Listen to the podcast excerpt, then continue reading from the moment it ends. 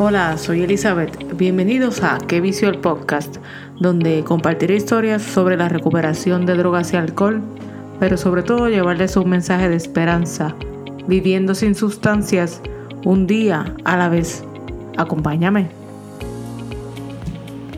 Antes de comenzar con el episodio, los quiero invitar a que si este podcast es de su agrado, vayan y denme 5 estrellitas de rating y también puedes darle review a mi podcast en cualquiera de sus plataformas favoritas. Pueden seguirme en Instagram bajo Que Vicio Podcast. También pueden enviarme un correo electrónico a queviciopodcast.gmail.com y ahí podemos continuar la conversación. Gracias.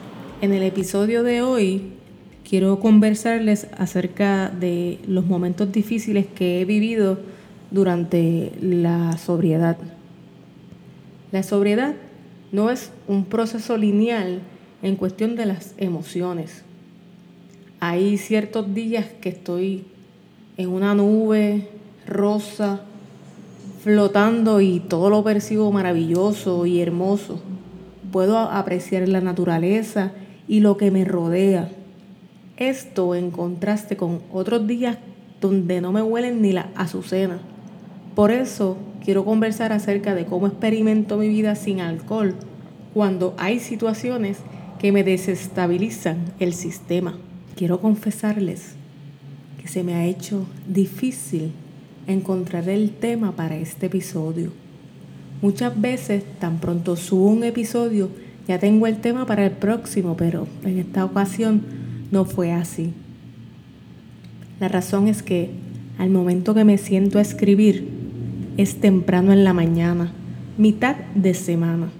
Estoy sentada en la sala de mi casa, tomándome un café, viendo historias de youtubers por puro entretenimiento y me distraen un poco del momento que estoy viviendo. Me preparé un desayuno súper brutal, revoltillo con vegetales, avena, en fin, el combo agrandado. Eso me ayuda a tener la energía que necesito para el día que se aproxima. En la mañana de hoy voy a llevar a mi esposo a realizarse un procedimiento médico de seguimiento. He tenido unas semanas complicadas porque él se enfermó y tiene dolores de espalda que lo están limitando en su movilidad. El dolor que tiene es debilitante. Eso me lleva a asumir el rol de cuidadora, lo cual hago con amor, pero física y mentalmente me afecta, ya que es frustrante no poder aliviar su dolor. Entre las visitas a salas de emergencia, que han sido dos días seguidos, medicamentos, tratamientos, Estoy con la atención de querer verlo mejorar para que su vida se mantenga en salud. Nuevamente me encuentro en la posición de cubrir los diferentes roles como persona, cumplir con el trabajo de mi empleo, mantener el hogar, no talcarse. Por lo habitual, las tareas del hogar las hacemos en equipo y se hace más llevadero tener un compañero que aliviana la carga de mantener la casa cuidar de nuestro perro, tener todo lo necesario para sus citas médicas y tratamientos. ¿Ven todo lo que dije y no hablé de mi autocuidado? He hecho mis afirmaciones positivas, mis lecturas, pero bien esporádicas.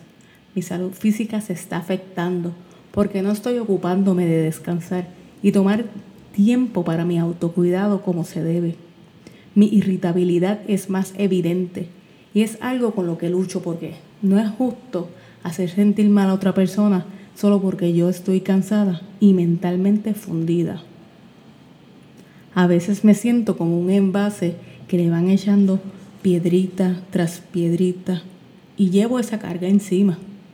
Luego reconozco que estos son momentos difíciles y no una vida difícil.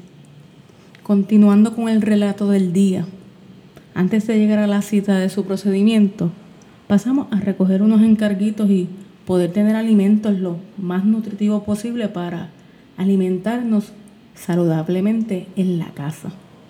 Oportunamente llegamos a la oficina médica y comenzamos el papeleo del procedimiento. Me dejaron estar dentro de la sala de espera mientras se acercaba la hora de que lo llamaran para empezar el estudio. Lo llamaron y Su dolor de espalda era tanto que no se despidió de mí. No lo culpo. Sé que no está fácil el dolor que tiene. Ahora me encuentro en la sala de espera. Él está dentro de la sala con el doctor.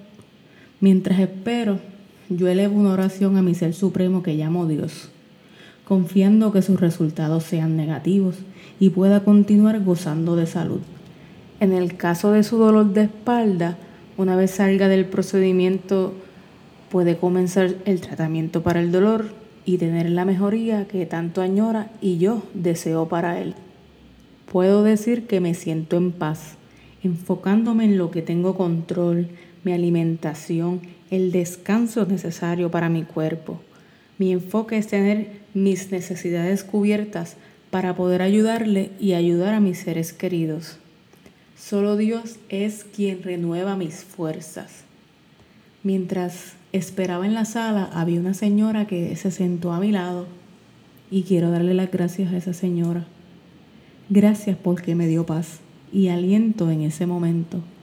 Ella estaba escuchando la prédica de su pastor Sé que era la segunda de Corintios, no sé cuál versículo era. Hay ángeles que Dios envía a mi vida para recordarme que cuida de mí y su presencia me cubre en todo momento. Como reconozco lo importante que es vivir en gratitud, quiero aprovechar para decir que soy bien afortunada de poder hacer arreglos en mi trabajo para así estar a cargo de los cuidados necesarios de mi esposo. Mi gratitud para esos amigos que me escriben y me desean siempre cosas buenas. Me acompañan con sus chistes y los memes que a mí me gustan tanto para hacer ese momento más llevadero.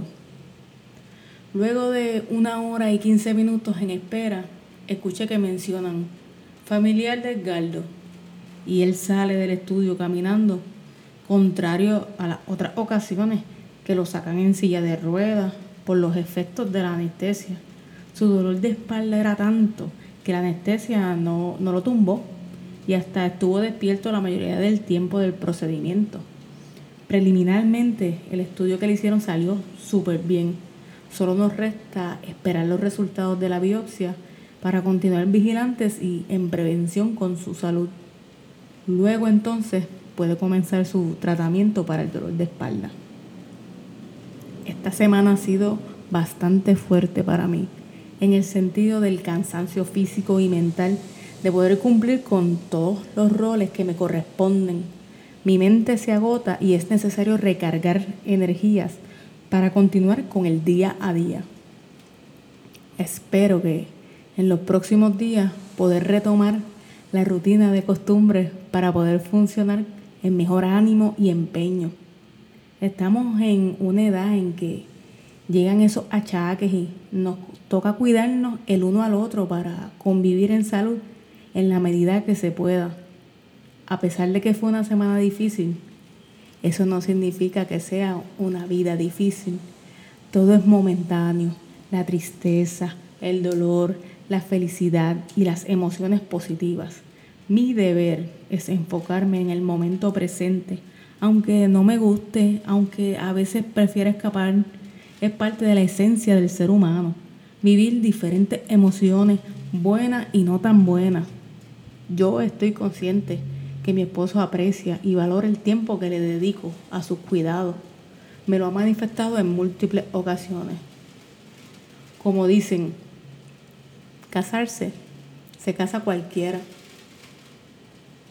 Quedarse y cuidar a esa persona que juraste amar y proteger en la salud, en la enfermedad, en la riqueza, en la pobreza. Son pocos los que pueden quedarse y luchar por mantener ese amor. Espero que este episodio haya sido de su agrado. Quiero saber de ustedes, qué temas quieren escucharme hablar. Si deseas compartir tu historia, la invitación para mi podcast está abierta para ti. Como dice el refrán, si estás en recuperación, ya no tienes un secreto que pueda hacerte daño. Tienes una historia que puede salvar a muchos. Recuerda que todos tenemos una historia que contar. En esta ocasión quiero despedirme con un pedacito de una canción que yo le dediqué a mi esposo, que yo le escribí, la toqué y se la dediqué en el año de San Valentín del 2021. Así que esta canción es para ti, para que la recuerdes siempre. Con todo mi amor, te la dedico. Te amo.